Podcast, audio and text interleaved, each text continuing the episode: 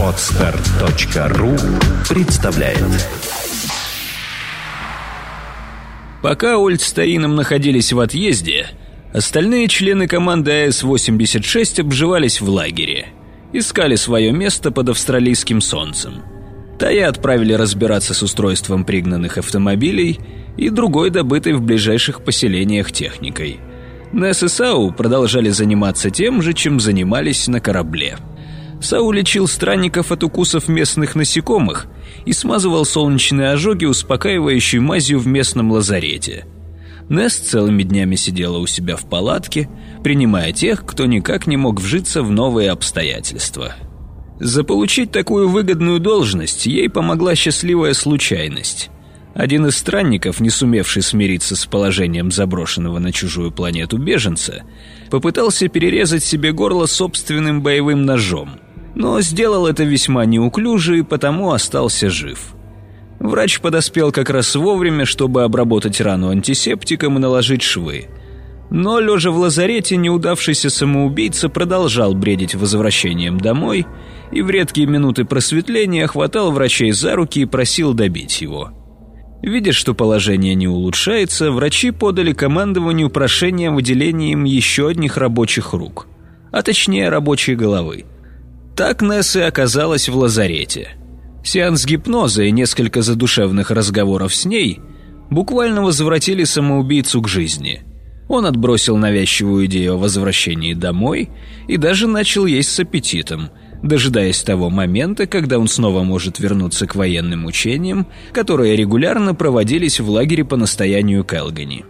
Тут же нашлись и другие пациенты, которые молча боролись с депрессией и проигрывали в этом бою раунд за раундом. Если Келгани поначалу и сомневался в необходимости должности психолога в лагере, то теперь он своими глазами видел, как после разговора с Несс – до этого угрюмые и безинициативные странники становились активными и улыбчивыми.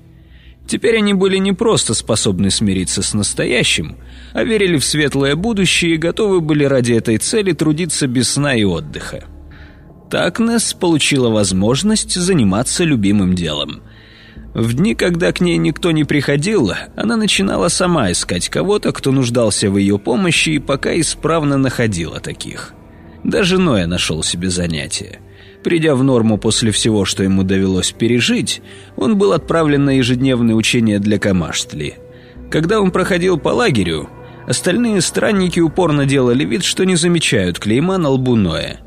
Но он знал, что стоит ему отойти чуть дальше, и за его спиной начинают перешептываться. Поэтому участие в общей боевой подготовке было ему в радость.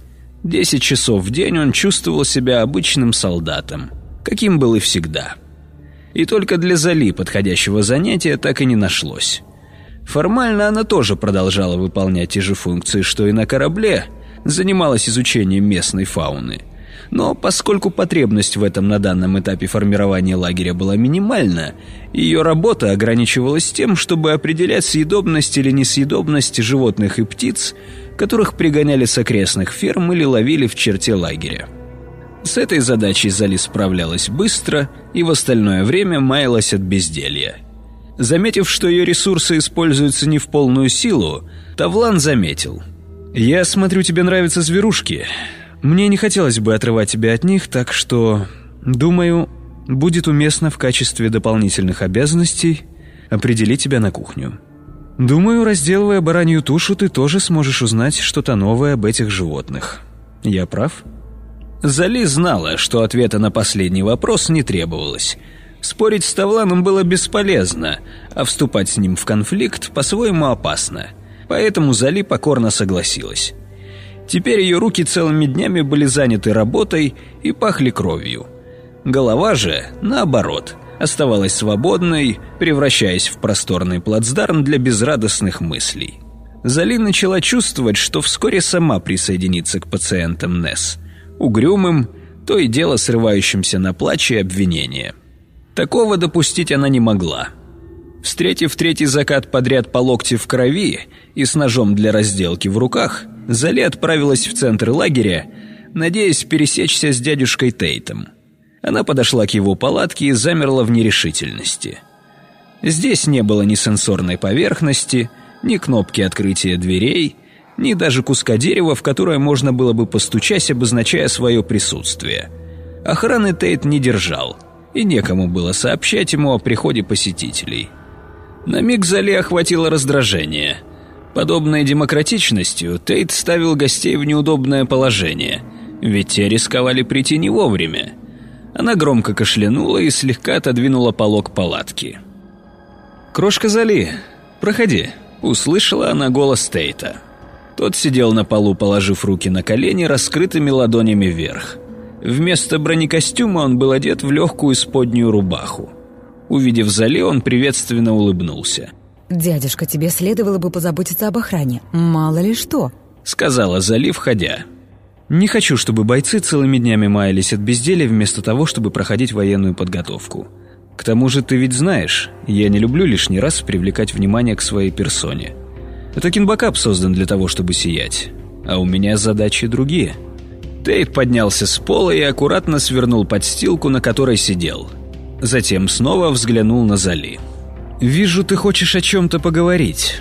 «Да, есть некоторые вещи, которые мне хотелось бы обсудить с тобой. Если, конечно, у тебя найдется для меня минутка». «Для крошки Зали у меня всегда есть время». Давай пройдемся. На свежем воздухе любая беседа делается приятнее, мысли текут свободнее. И они пошли, минуя шатры и небольшие группы странников, занятых делом или ведущих непринужденные разговоры. Пошли навстречу закату, подставляя лица красному диску такого далекого солнца. Зали держала Тейта под руку и не знала, с чего начать разговор. Тейт понимал, что ей нужно собраться с мыслями и не торопил. Наконец Зали сказала. «Мне впервые в жизни кажется, что я сделала неправильный выбор. Причем случилось это так давно, что ничего уже не исправить». «О каком выборе ты говоришь?» «О выборе деятельности, которую стоит посвятить жизнь. Биологию хорошо было изучать в библиотеке или в комфортных условиях лаборатории. Мне это было интересно, об остальном я мало задумывалась». Я собиралась состариться и умереть под этим невидимым колпаком, внутри которого не существовало ничего, кроме меня и моего увлечения. Но теперь я чувствую себя бесполезной. Все, что нам необходимо знать о животных и растениях сейчас, это съедобны ли они, не опасны ли. Больше никаких исследований, никаких теорий, это никому не нужно. И в кого я в итоге превратилась? В обслуживающий персонал. И что будет дальше? Шить исподнее из обрезков? Рыть ямы под сортиры? Нет, нет, я понимаю, кто-то должен этим заниматься. Но я никогда не представляла себе, что придет время, когда я буду выполнять работу домашнего робота. И что это будет мой личный максимум. Я не знаю, как с этим смириться. Я пытаюсь убеждать себя, анализировать ситуацию, пытаюсь в конце концов принять свою судьбу. Но при мысли о том, что даже Несс нашла здесь дело по духу, даже она здесь чувствует себя нужной и важной, мне становится тошно. Залив взглянула на Тейта, но тут же отвела взгляд, боясь встретиться с ним глазами и обнаружить в них укор. «И чего же ты хочешь от меня? Чтобы я поговорил с Тавланом, и он подыскал тебе другую работу?» Нет, даже если бы ты это сделал, а я не хочу, чтобы ты это делал, Тавлан все равно нашел бы мне занятие не менее бессмысленное, чем сейчас. Я прошу о другом. Научи меня, как смириться с этим. Зачем смиряться? Тебе просто нужно заняться чем-то, что одновременно приносило бы всем пользу и при этом увлекало тебя. Смени профессию. «Дядюшка Тейт, ты ведь сам прекрасно знаешь, что это невозможно. По закону нам дается всего одна возможность выбрать свой путь. Если бы каждый, кому взбрело в голову попробовать себя в чем-то другом, потакал этой прихоти, наступил бы хаос». «Пойдем я кое-что тебе покажу». Он взял Зали за руку и направился туда, где заканчивались палатки и начиналась бескрайняя равнина. Раньше Зали не заходила в эту часть лагеря и особо не любопытствовала на этот счет.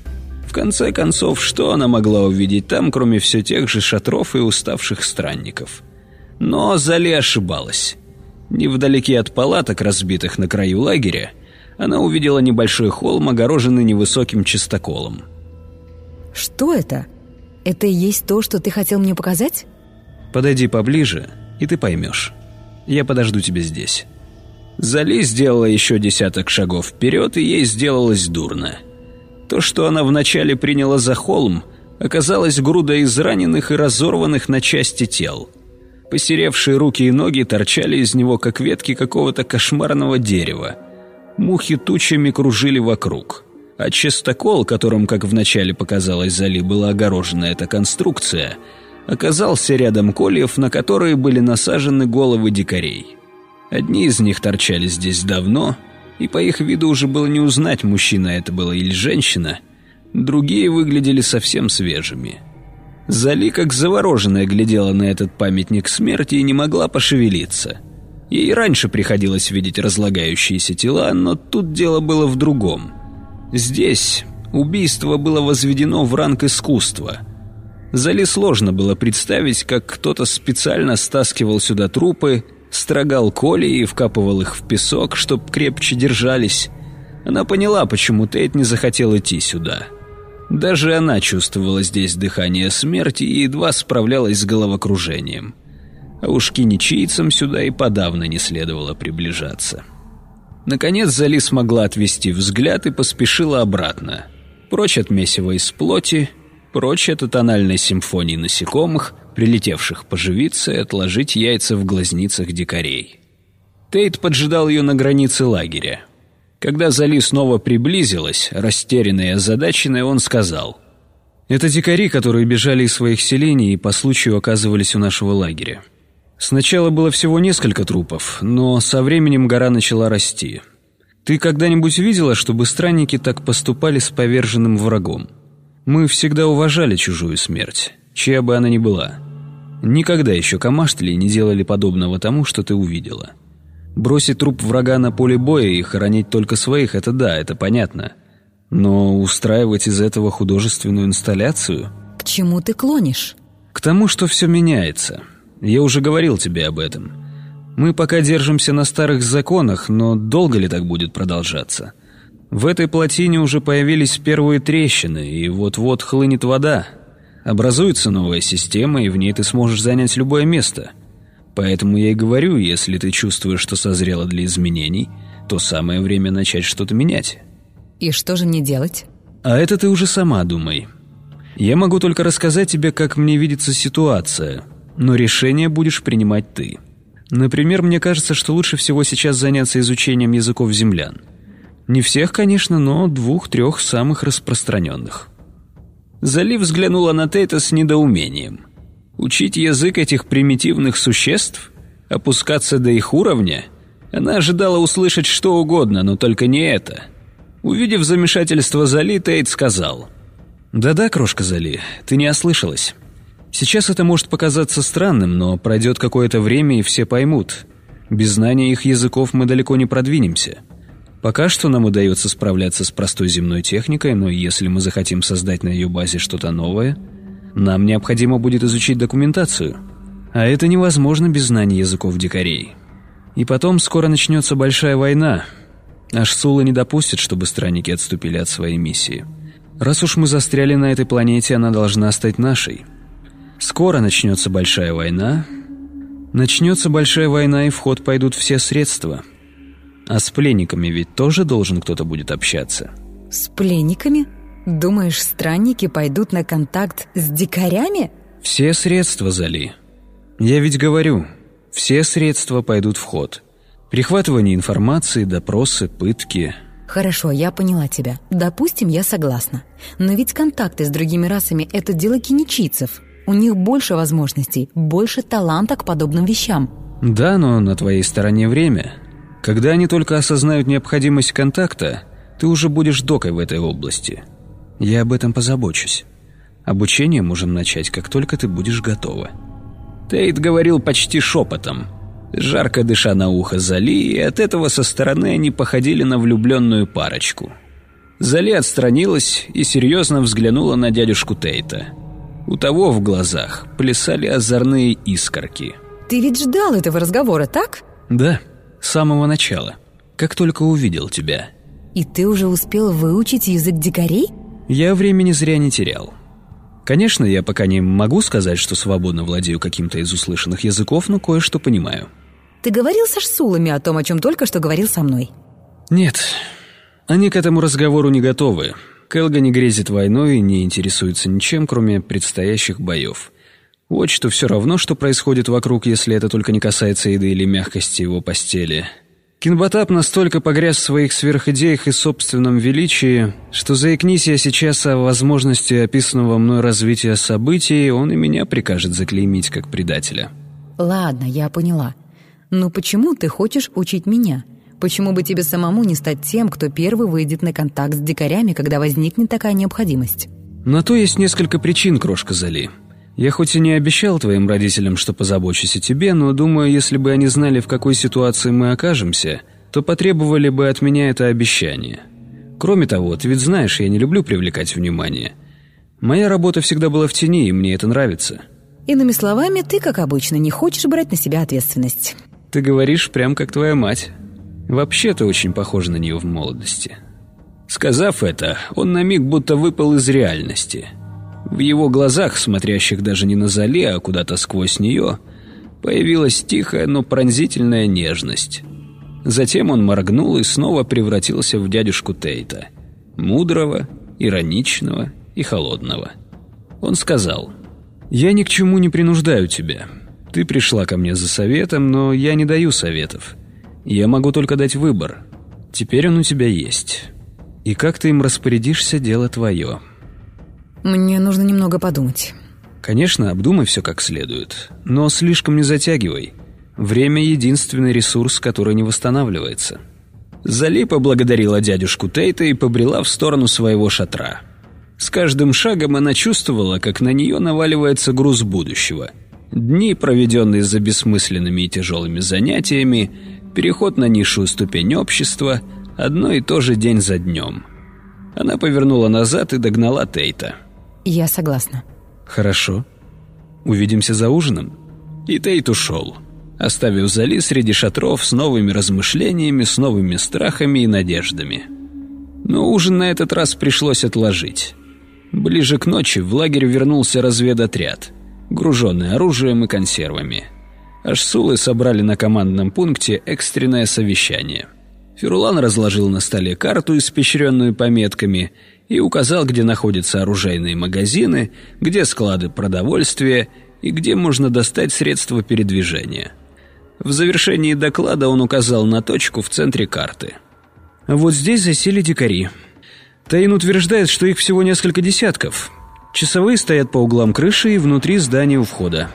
Вряд ли они сунутся оттуда, пока они слишком напуганы. Но кто знает, что будет дальше. Думаю, медлить нельзя. Завтра же утром сказал Келгани. «Я распоряжусь отправить туда штурмовиков. Думаю, чтоб наверняка человек пятьдесят». «Пятьдесят?» Спросил Кинбакап таким тоном, будто принимал участие в детском споре и снисходительно делал вид, что воспринимает спорщиков всерьез. «Пятьдесят наших солдат, чтобы разбить какую-то жалкую кучку дикарей с рогатками?» «Не с рогатками, а с боевым оружием», уточнил Ферулан, будто не заметил, каким тоном с ним разговаривали. Пусть даже так. Пусть они хоть пулеметами увешаются, а в задницу засунут по гранате. Но это все равно дикари. 50 бойцов — это слишком много. Лучше бы они остались в лагере. Боишься остаться без охраны? Скажи-ка мне, чего ты боишься больше? Нападение дикарей на лагерь или... Что свои же взбунтуются, а у тебя не будет хватать солдат, чтобы подавить сопротивление?» Ты такой шутник, Элгани. Тебе бы толпу развлекать. Если хочешь, чтобы было 50, пусть будет 50. Только знай, что я с этим не согласен. Я попробую это пережить, сказал Келгани. Значит, решено. Завтра штурмовики отправляются в путь. Нужно, чтобы с ним отправился кто-нибудь из вас и помог сориентироваться на месте. Ферулан поднял взгляд от карты и сказал: Дайте мне сытный ужин и мягкую койку, чтоб я мог выспаться как следует. И завтра я буду готов отправиться в путь. Я тоже поеду», — сказал Ольд. Он все еще не готов был встретиться с Ноя с глазу на глаз и хотел использовать любую возможность оттянуть эту встречу, несмотря даже на то, что смертельно устал после поездки. Когда совещание закончилось и странники вышли из палатки, каждый почувствовал на коже дуновение непривычно прохладного ветра — но эта прохлада не принесла облегчения. Было в ней что-то неприятное. Еще один резкий порыв ветра заставил Ольта зажмуриться и прикрыть лицо тыльной стороной ладони. Он понял, что было не так. В воздухе кружилась пыль, и мелкие песчинки хлестали по рукам и ногам, будто сотни иголочек впивались в кожу. «Намечается буря, что ли?» — спросил Ферулан. «Похоже на то», — ответил Калгани. «Лучше бы нам переждать ее в шатрах и сделать какие-то укрепления. Давайте попробуем узнать у Ралтауна», — предложил Ольд. «Если нам грозит серьезная опасность, он должен знать об этом». Он приблизился к молодому Киничу, который так и не проронил ни слова за всю поездку. И все так же походил на пустоту, напялившую костюм странника. «Эй, Ралтаун!» — потряс его за плечи Ольд. «Хватит витать в облаках, нам нужна твоя помощь». «Что?» Ралтаун моргнул и тряхнул головой, будто только что очнулся от яркого сна. «Ты чувствуешь ветер? Это буря?» — спросил Ольд, стараясь не терять контакта глаз. «Это город», — едва слышно сказал Ралтаун, и его лицо озарилось нездешней блаженной улыбкой. После этого он снова впал в прострацию, и как Ольд не тряс его за плечи, больше не вернулся. «Ну что там?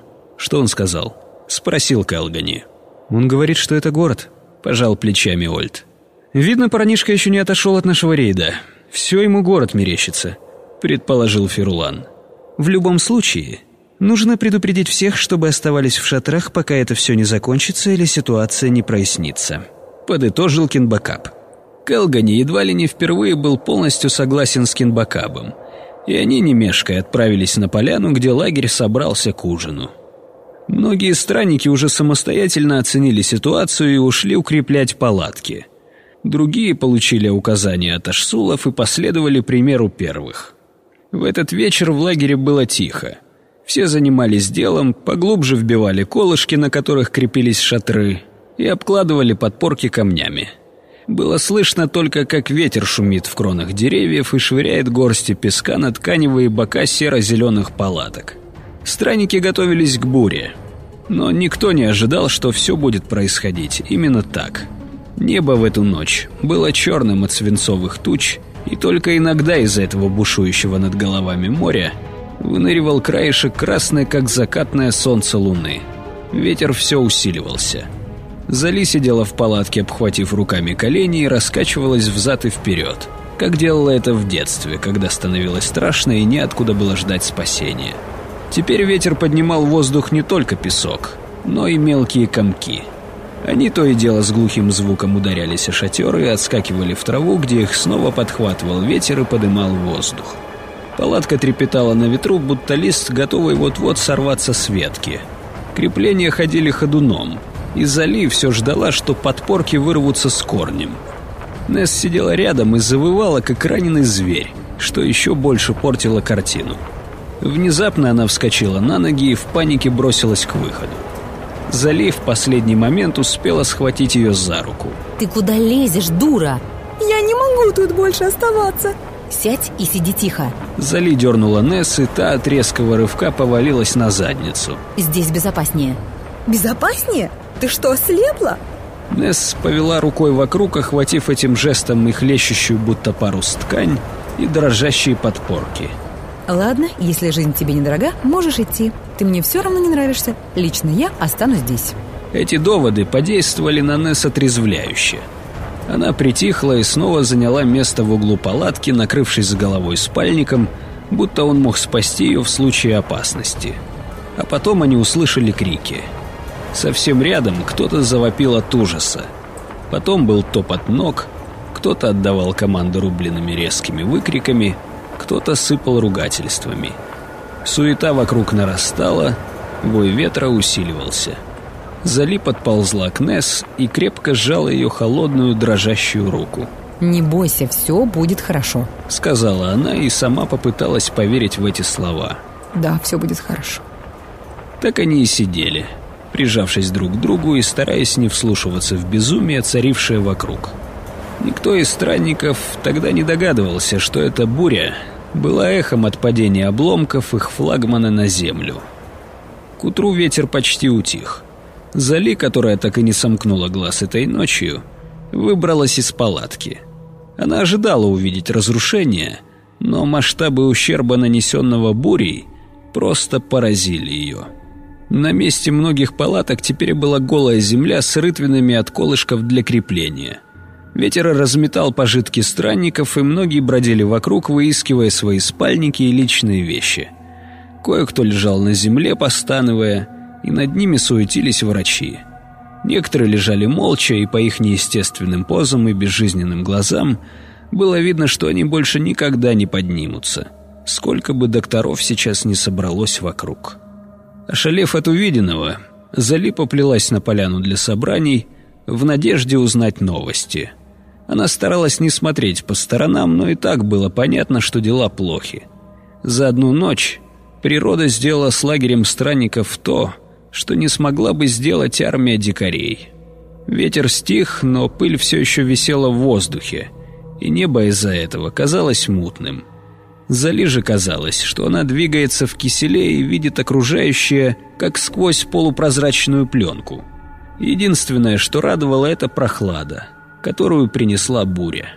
Приблизившись к поляне, Зали увидела Кинбакаба, который стоял в центре и что-то вещал – по его горящим глазам и активной жестикуляции становилось понятно, что он уже хорошенько разогнался и выступление перевалило за половину. «Но мы не сдадимся под натиском природы. Эта буря была нам лишь знаком, что хватит отсиживаться в ненадежном укрытии, пришла пора радикальных мер. Мы больше не пойдем жертвами капризов природы. На этом месте мы построим город». «Это город», — отозвался эхом тихий голос справа от Зали. Она повернула голову и увидела странника с кинетической маркировкой на бронекостюме. Этот парень выглядел странно даже для представителей своей касты. Его взгляд, казалось, был обращен вовнутрь, а на губах застыла рассеянная улыбка. Он вроде и был здесь, но одновременно находился где-то настолько далеко, что постичь это оказалось невозможным. Город солнца. Город солнца. — повторил он, продолжая улыбаться. «Кинчин».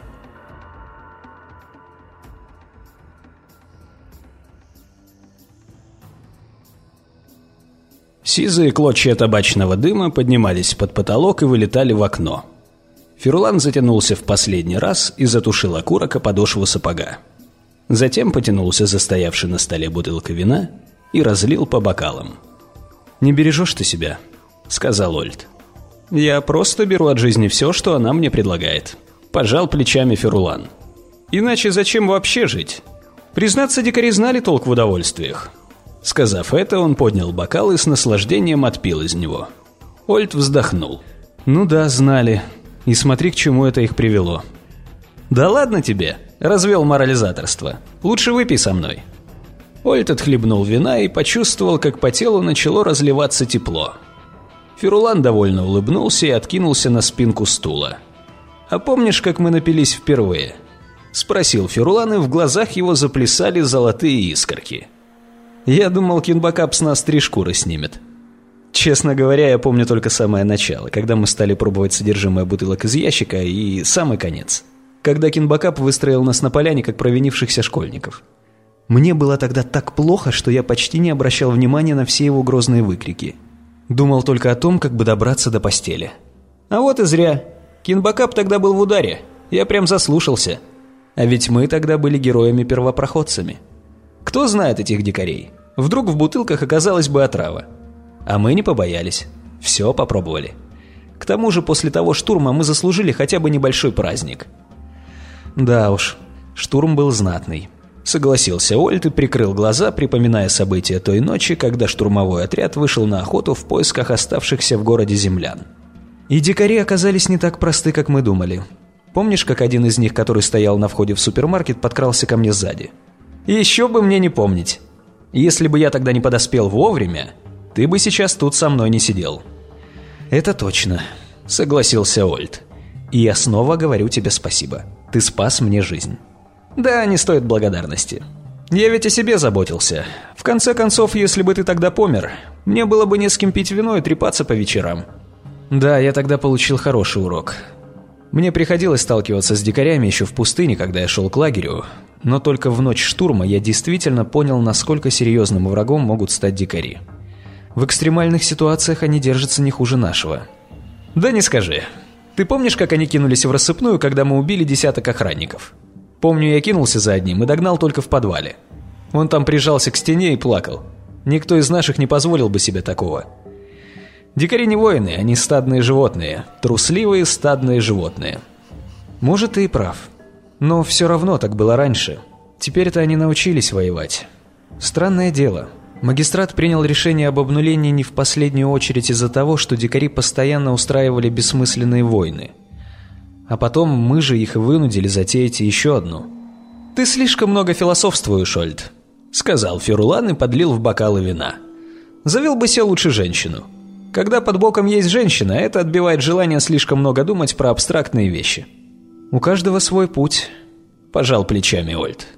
«Может быть, моя судьба как раз в том, чтобы превратиться в брюзжащего одинокого старика».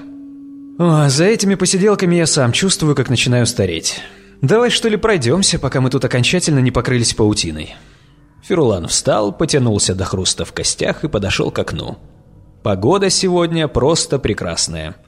За все эти годы я даже соскучился по палящему солнцу. «И не говори», — подтвердил Ольд, вспомнив, как сам несколько лет кутался по ночам в спальник и размышлял о том, насколько разрушительными для этой планеты оказались последствия падения обломков корабля. За пять лет, пока длилось похолодание, растительности вокруг стало значительно меньше — Многие виды животных, которые первое время забредали в лагерь, перестали попадаться на глаза, и Ольт решил, что они не пережили ядерную зиму. Теперь, наконец, все возвращалось на круги своя. Природа начала новый цикл, и на Землю пришло потепление. Стоило Ольту с Феруланом выйти из дома, как город навалился на них, прилип к коже и обволок запахами и звуками – они оба еще помнили тот день, когда был заложен первый камень, положивший начало строительству. И вот теперь, спустя 16 лет, Кинчин блистал в своем великолепии. На улице у дома дрались подростки. Судя по тому, с каким азартом они колотили друг друга, с какими агрессивными вскриками снова и снова шли в атаку, потасовка была в самом разгаре. Ферлан скрестил руки на груди и какое-то время с интересом наблюдал за происходящим – после чего крикнул. «Это что ж такое тут происходит?» За драку на улице всем провинившимся полагалось отработать несколько лишних тренировок в учебном корпусе. А зачинщику по закону предстояло отдраить классы и казарменные помещения. Поэтому, услышав грозный крик взрослого, стайка дерущихся кинулась в рассыпную, тут же позабыв о своей ссоре. На опустевшей площадке остался только один парень. Понурив голову и тяжело дыша, он поплелся в сторону Ферулана – из разбитой губы молодого камашли капала кровь, и он вытирал ее на ходу тыльной стороной ладони. Подойдя ближе, он сказал «Здравствуй, отец». «Флорин, и что тут случилось?» – спросил Ферулан, сложив руки на груди. Лакли сказал Мувлагу, что тот никогда не станет воином, и что он умрет, как его отец, на которого дикарь выскочил из-за угла с камнем в руке. Он ее ударил, потом она его. «А девчонка молодец», – присвистнул Ольд. «Да, она славная», — улыбнулся Флорин, потупив глаза. «Эй, мне что, следует снова просить тебя рассказывать законы наизусть?» — нахмурился Ферулан. «А то я смотрю, ты кое-что подзабыл». «Я помню, отец. Никаких девчонок, пока не отправлюсь в свой первый бой». «Вот-вот, никаких девчонок. Повторяй себе это почаще». «Ничего, я скоро убью своего первого дикаря». «Успеешь». Кстати, я тут немного понаблюдал за тобой и хочу дать совет. Тебе следует активнее работать корпусом и не ждать, пока тебя ударят. Ты отлично работал правой, когда месил вон того коренастого, который первым удрал. Но нужно еще уметь уворачиваться. В битве с дикарями силы недостаточно. Нужно быть еще достаточно юрким, если придется вступать в ближний бой. Флорин кивнул и шмыгнул носом. Губа его постепенно начала распухать, но он все же попытался улыбнуться. Ему было приятно участливое отношение отца. «И нечего тут радоваться», — с напускной строгостью сказал Ферулан. «Тебя никто не освобождал от наказания. Напомни-ка мне, что гласит третий закон кодекса? Никогда не драться против своих. Никогда не вступать в бой с представителями своей расы», — поправил его Ферулан. «Пока что можешь идти, но не сомневайся. Завтра же утром я доложу о случившемся твоему наставнику». «Да, отец». Понурив голову, ответил Флорин и поплелся домой. Фирулан смотрел вслед сыну, плотно сжав губы. На лбу его выступили две вертикальные морщины. В этот момент он совсем не был похож на того Фирулана, которого знал почти весь город, и присутствие которого всегда означало праздник. Оль тронул друга за плечо. «Беспокоишься о Флорине?» «Что?» Фирулан рассеянно уставился на Ольта. «А, нет. Он совсем справится как надо, я уверен. Я должен быть в этом уверен, понимаешь? Иначе никак. Я понимаю. Но я действительно беспокоюсь. Обо всех. Обо всем этом поколении. Какими они вырастут? Законы, по которым мы жили сотни и сотни лет, для них всего лишь непонятный свод правил. Они даже превратили их в считалки, чтобы лучше запомнить. Без централизованной системы все рушится на глазах. Мы с тобой можем стать свидетелями больших перемен, и я не уверен, что эти перемены к лучшему. С тех пор, как меня отдали на обучение, я почти не видел своих родителей, первое время очень по ним скучал. Зато интернат научил меня самостоятельности. Я стал частью чего-то большого и значительного. Получил знания, научился уважению. А кого будут уважать они? Старый мир умирает, рождается новый, сказал Ольд. Наш мир держался очень долго, но, видимо, пришел и его черед. Главное, что новое поколение более приспособлено к жизни в новых условиях. Когда умрет последний дикарь, он унаследует землю. А законы? Ну что ж, иногда нужно писать новые законы. Надеюсь, ты прав, Ольд. Надеюсь, ты прав. Фирулан резко выдохнул и, скрестив пальцы в замок, как следует похрустел костяшками. «Ладно, чё это мы все о грустном?» Мы ведь прогуляться собирались, так?» «Так», — сказал Ольт, обрадованный тем, что друг наконец-то стряхнул с себя хандру и превратился в привычного Ферулана, адепта всех возможных удовольствий. «Может, тогда зайдем в гости к Зале, а? Что-то давно ее не было видно. Вряд ли мы ее застанем. А что такое? Ты разве не знаешь? Ее сейчас сложно поймать. Последние дни она очень занята». Недавно часовые доставили в лагерь пленника, и теперь Зали почти все время проводит с ним. Пытки, допросы. Видимо, там есть за что уцепиться. Да уж, теперь все новости проходят мимо меня. Семейная жизнь пьет из меня все соки. Вот не зря ты мне тогда говорил, чтобы я не связывался с женщинами. Никогда я такого не говорил. Ну, может, и не говорил. Но надо же мне кого-то винить в том, что я превратился в классического стареющего семьянина. Ты же знаешь, себя-то я винить ни в чем не стану. Это точно. Так что там за история с пленником? Давненько уже наши часовые не отлавливали дикарей. Я сам знаю не намного больше твоего. Но в узких кругах ходят слухи, что это не совсем обычный дикарь. Или вообще не совсем дикарь. Там история мутная, Якобы он повздорил со своими и хотел перейти на нашу сторону. Вроде бы сам пришел, сдался в руки охраны. Естественно, его сразу приняли и переправили в тюрьму. А еще поговаривают, что он научился пользоваться телепортами. Во всяком случае, так сказал один из охранников, который присутствовал на допросе. «Да уж, такого точно живым не отпустят», — присвистнул Ферулан. «Ну, это уж не нашего ума дело. Это я просто к тому, что Зали вряд ли нам удастся застать». Работа уже давно не давалась залить так легко, как сейчас.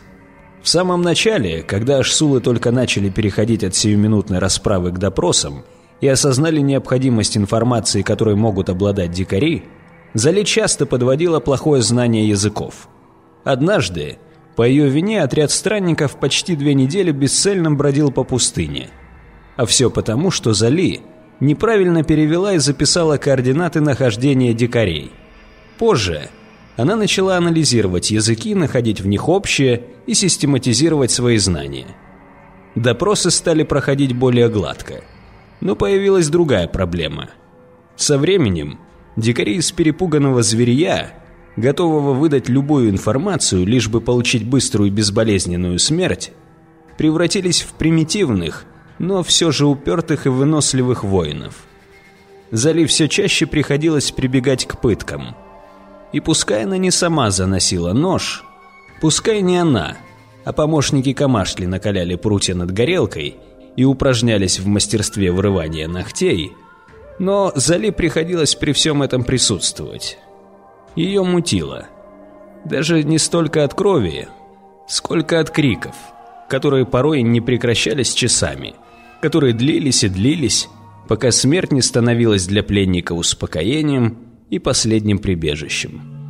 Несколько лет назад Зали была назначена главой дознательного аппарата, и с тех пор сама почти не участвовала в допросах, ограничиваясь расшифровкой полученных данных.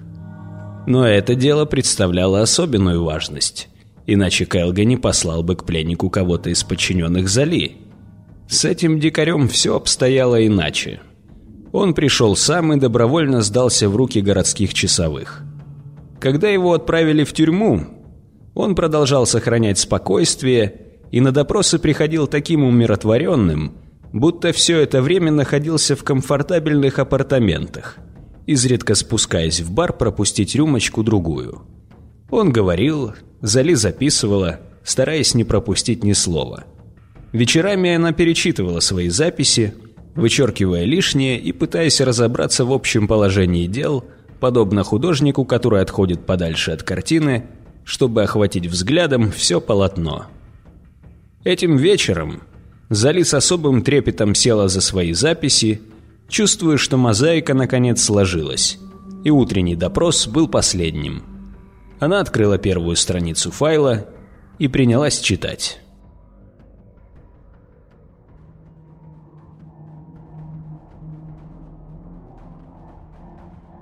Меня зовут Сергей. Я принадлежу к древнему роду, который веками хранил свои традиции и передавал знания из поколения в поколение. Мы ждали вашего прибытия и готовились к нему со всей надлежащей почтительностью. Знания нашего рода позволили бы прекратить развязавшуюся войну, но каждый из нас по достижению совершеннолетия дает обет хранения тайны и невмешательства. Видимо, я оказался недостойным сыном своего отца – я нарушил обет и поддался искушению повлиять на ход войны. Это случилось не сразу и не вдруг. Я всегда считал людей опасными и неконтролируемыми животными. Вы правильно называете их дикарями. Я и сам так думал. Кажется, я ждал вашего прибытия с самого детства, надеясь, что вы сотрете с лица земли цивилизацию алчных и жестоких людей. Чтобы питать такие надежды, не нужно даже думать о разрушении планеты, о войнах и смертоносных технологиях. Достаточно просто наблюдать за людьми в повседневной жизни. В них столько самолюбования, столько стремления унизить другого, чтобы самому возвыситься. Этим миром правит не любовь, а ненависть. Этот мир спасает не красота, а справедливая и беспощадная плеть, занесенная над всем человечеством. Поэтому я здесь. Я долго ждал своего счастливого случая, и как только он мне подвернулся, я пришел к вам. Моя миссия – помочь вам победить в этой войне. Я знаю, что это единственно правильный выход. Но теперь братья считают меня предателем. Если я вернусь, меня убьют. По моему следу идут отцовские ищейки. Надо же, родной отец меня проклял. Родной отец. Но теперь моя семья вы. Я всегда считал вас своей настоящей семьей. Все это важно. Я хочу, чтобы вы поняли мои мотивы, прежде чем узнаете то, что я хочу вам сказать. Да, вы правы, я слишком отвлекся. Я пришел рассказать, что знаю. Я пришел рассказать, что знаю, как вам вернуть свое оружие и тем самым получить преимущество в войне. Наши ученые 10 лет разрабатывали портативный генератор метаэнергии.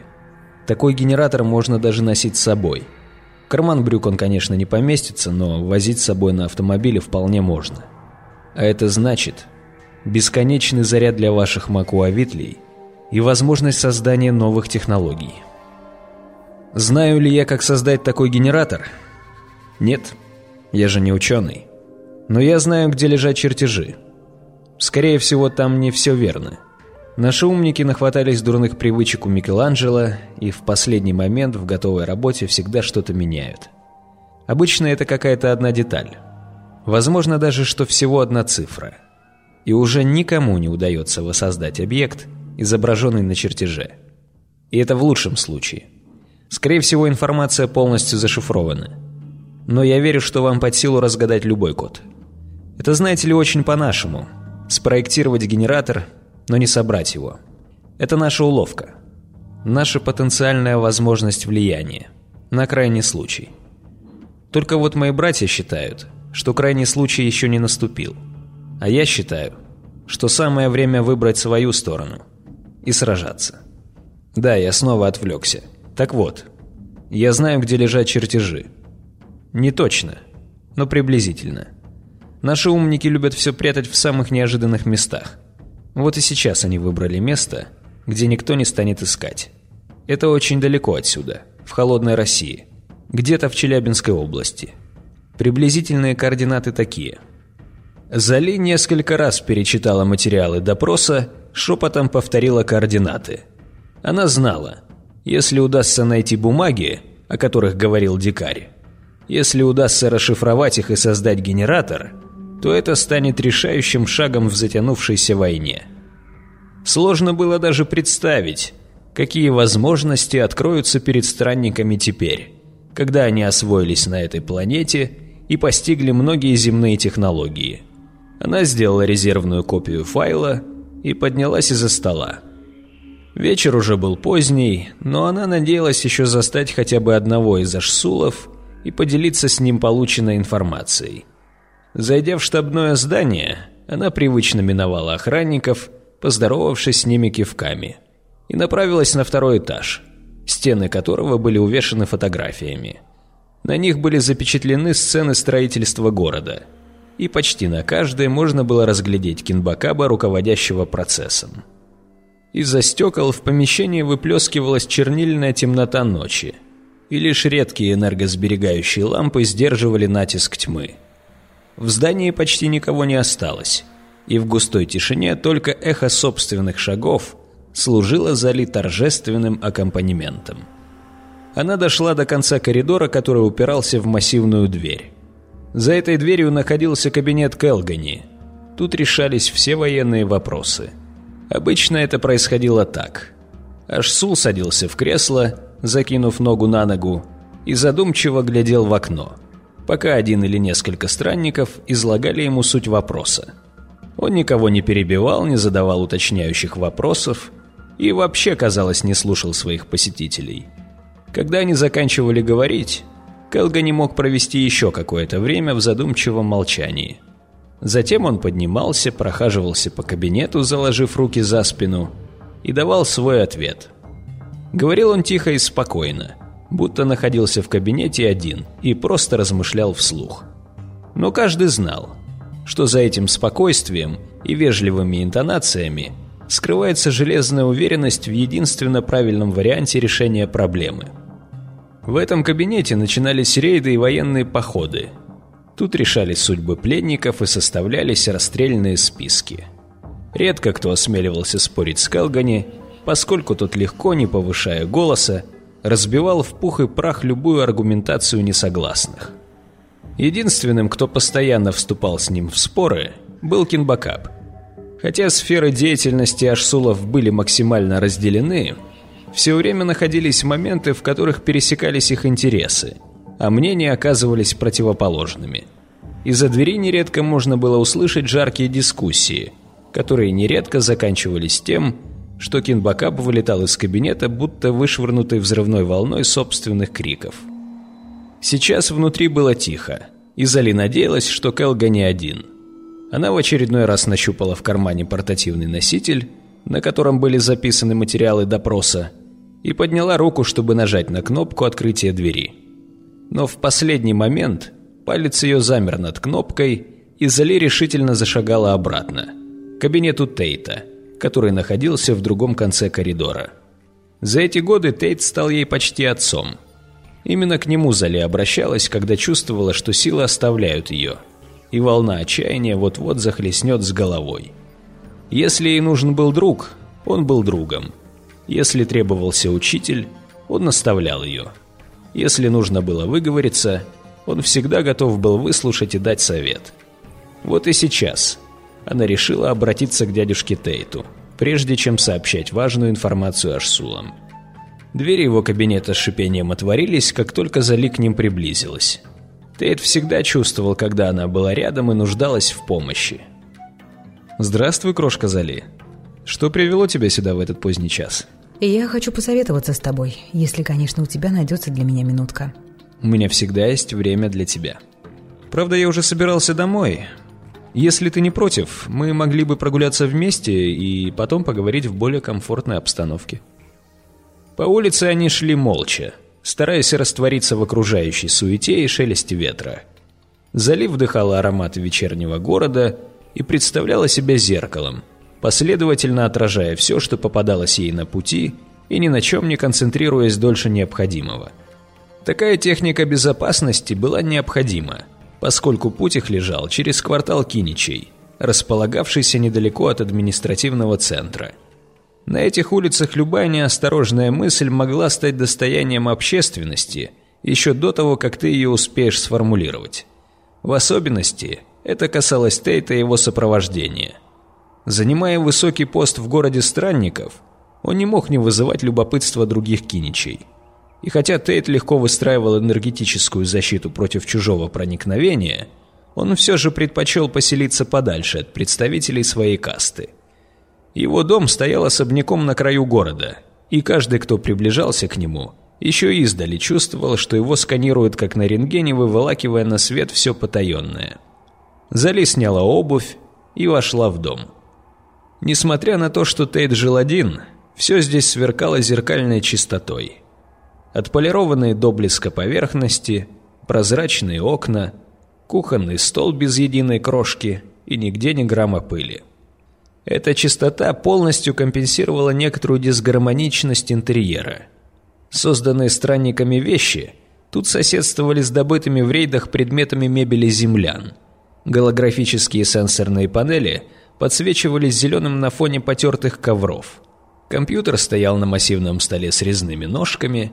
На кровати, засланной легким термоодеялом, громоздились подушки в пожелтевших кружевных наволочках.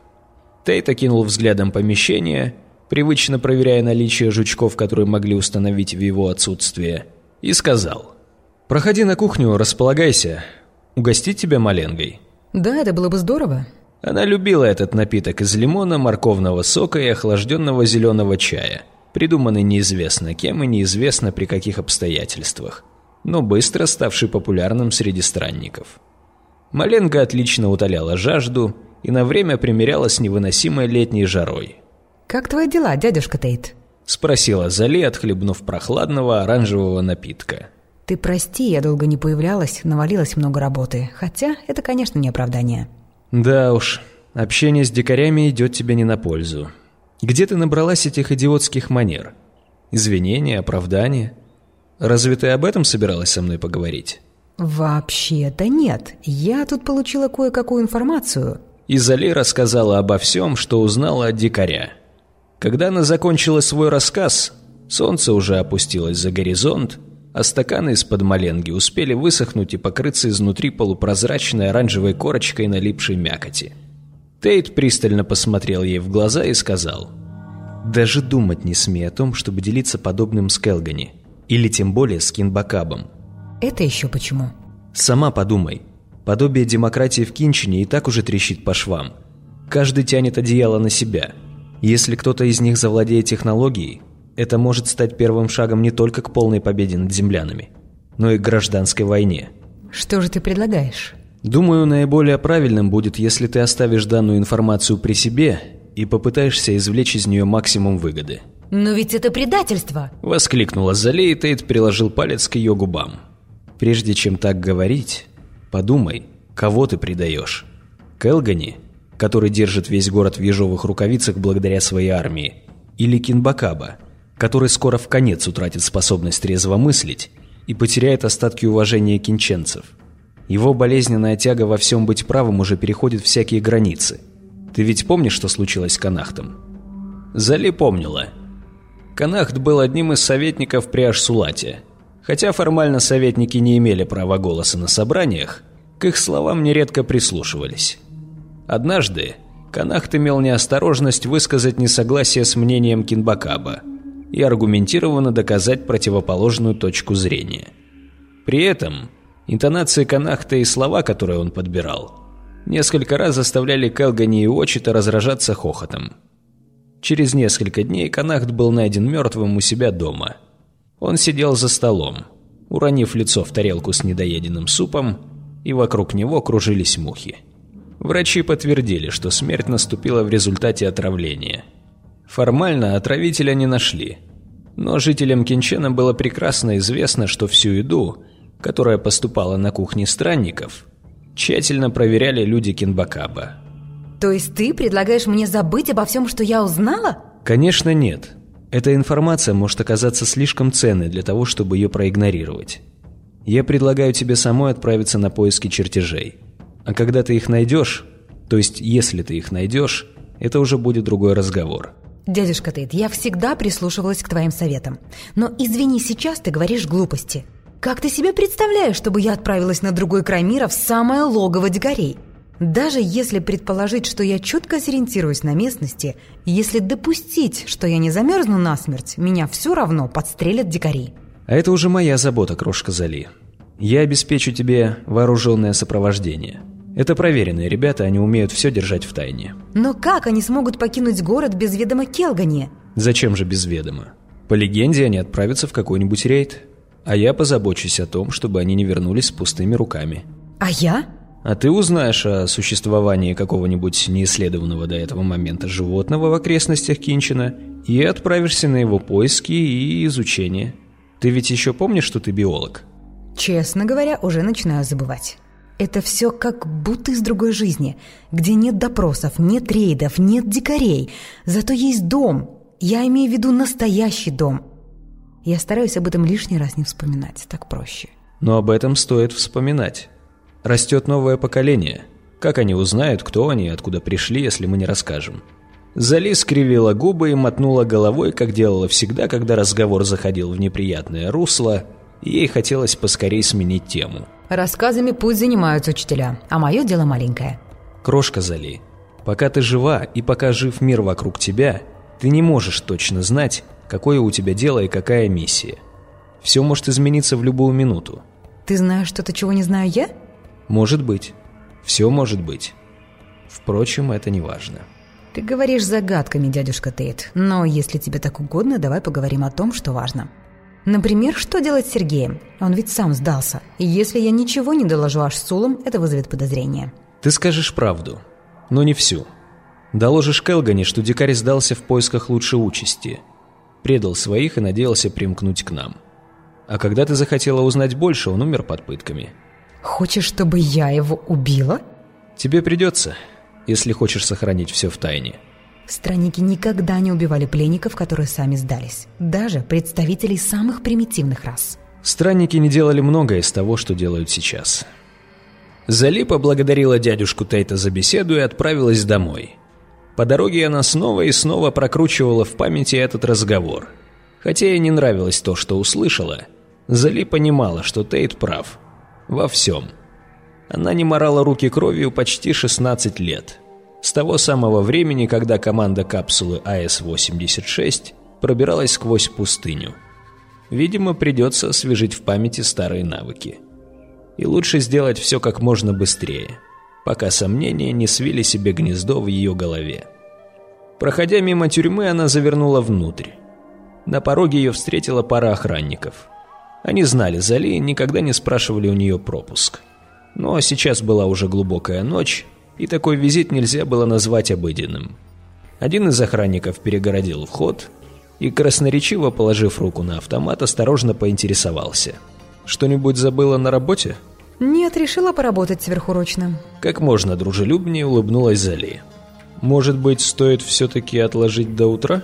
Боюсь, утром я буду занята другими делами.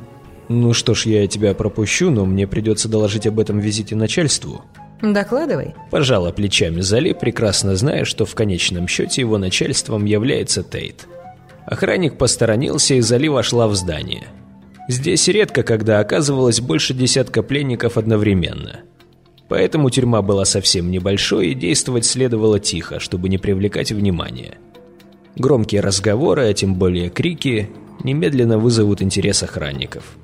Зали отворила дверь камеры и застала Сергея спящим в углу в позе эмбриона. Сквозь сон, почувствовав, что он здесь не один, дикарь открыл глаза и рывком поднялся с пола. «Извините, я вас не ждал. «Вы никогда не приходили в такое время?» Сказал Сергей, и на его сонном лице расцвела улыбка. Видимо, он рассчитывал услышать хорошие новости. Например, что предоставленная им информация очень помогла странникам, и теперь его готовы принять как равного. А спустя секунду его улыбка померкла. Он увидел в руках у Зали глубокий таз с водой. «А это зачем?» – настороженно спросил он. Зали не нашлась, что ответить, и поэтому поставила таз на пол и, приложив палец к губам, сделала шаг в сторону дикаря. Тот попятился. «Что вы собираетесь делать?»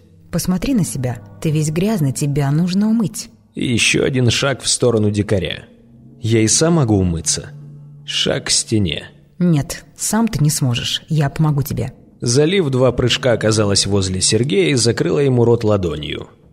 Тот приглушенно вскрикнул, но не успел ничего сделать, так как в следующую секунду уже корчился на полу от удара. Но Зали не рассчитала силы дикаря. Тот извернулся и дернул ее за ногу так, что она повалилась рядом. Воспользовавшись моментом, он вскочил и попытался прорваться к выходу. Но Зали успела выхватить нож и наотмашь ударить Сергея по ноге чуть выше стопы. Взвыв от дикой боли в перерезанном сухожилии, он снова упал и уже не был способен так резво отбиваться. Зали поднялась на ноги и поволокла дикаря туда, где стоял таз. Затем схватила его за волосы и опустила лицом в воду имитируя одну из распространенных пыток. Дикарь бешено замолотил руками по воздуху и замотал головой, пытаясь вырваться, чтобы глотнуть воздуха. Зали отметила про себя, что так он быстрее выбьется из сил, и все закончится. Она приговаривала. «Вот видишь, это совсем не страшно. Будет лучше, если ты расслабишься и позволишь этому с тобой произойти». Наконец Сергей перестал сопротивляться, и на поверхности воды стали появляться пузыри – Зали ослабила хватку, решив, что дикарь уже испустил дух. Но в этот момент он дернулся и сумел таки поднять голову.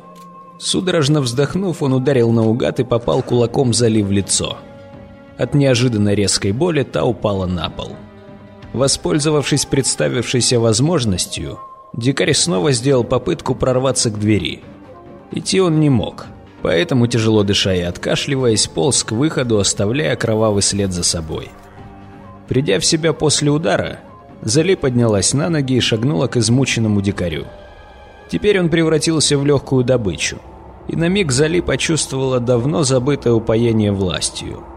Пьянящую силу, которая позволяет лишить другого жизни. Она подобрала нож, затем наклонилась над дикарем и, приподняв его голову за волосы, полоснула лезвием по горлу. На этот раз дикарь даже не вскрикнул – только булькающий звук огласил тишину. Из перерезанного горла толчками выплескивалась кровь. Зали разжала руку, и его голова стукнулась о бетонный пол. Затем она вытерла нож об одежду убитого, спрятала его в голенище сапога и открыла дверь камеры. Зали казалось, что охрана должна была слышать их возню. Но, как ни странно, в тюремном коридоре было пусто.